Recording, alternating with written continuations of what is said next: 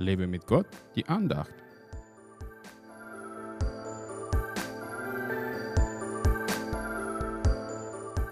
Ich liebe, die mich lieben und die mich eifrig suchen, finden mich. Sprüche 8, Vers 17. Heute geht es mir nicht so sehr um die Liebe Gottes, sondern um eifriges Suchen nach Gott. Die Betonung liegt beim Wort eifrig. Was meint Gott damit, dass wir ihn eifrig suchen sollen, um ihn zu finden? Damit ist bestimmt nicht hastig oder zwanghaft gemeint. Für mich bedeutet es ganz einfach von ganzem Herzen. Doch das geht aber meistens nur, wenn es zwischen mir und Gott nichts steht, also keine nicht bereute und bekannte Sünde, keine sündige Gewohnheit, keine Religion, kein Stolz, keine Hochmut und so weiter, so muss ich eifrig mich zuerst von all dem Müll lösen, um Gott richtig zu entdecken. So zu entdecken, dass er immer in meinem Herzen wohnt und nicht nur am Weihnachten oder Ostern.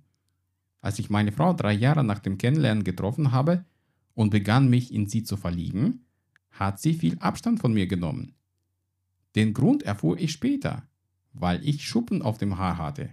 Ja, ich habe mich zu wenig um meine Haare gekümmert und deswegen musste ich weitere fünf Jahre warten, bis ich mich mit dieser Schönheit verloben konnte. Hätte ich mich eifrig um mein Aussehen gekümmert, wäre ich schon früher verheiratet. Genau so ist es in der Beziehung zu Gott.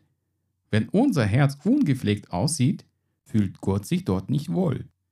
Wenn wir aber in unserem Herzen aufräumen und ihn einladen, dort zu wohnen, kommt er gern rein und bleibt dann länger.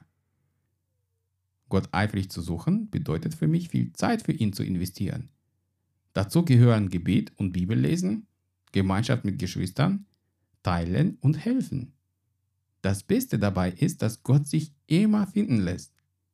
Ja, es kommt mir manchmal wie ein Versteckspiel vor, aber eigentlich ist Jesus immer da. Ich kann ihn nur oft nicht sehen. Sei ein eifriger Gottsucher und lass ihn dein Herz rein und sauber finden. Gott segne dich.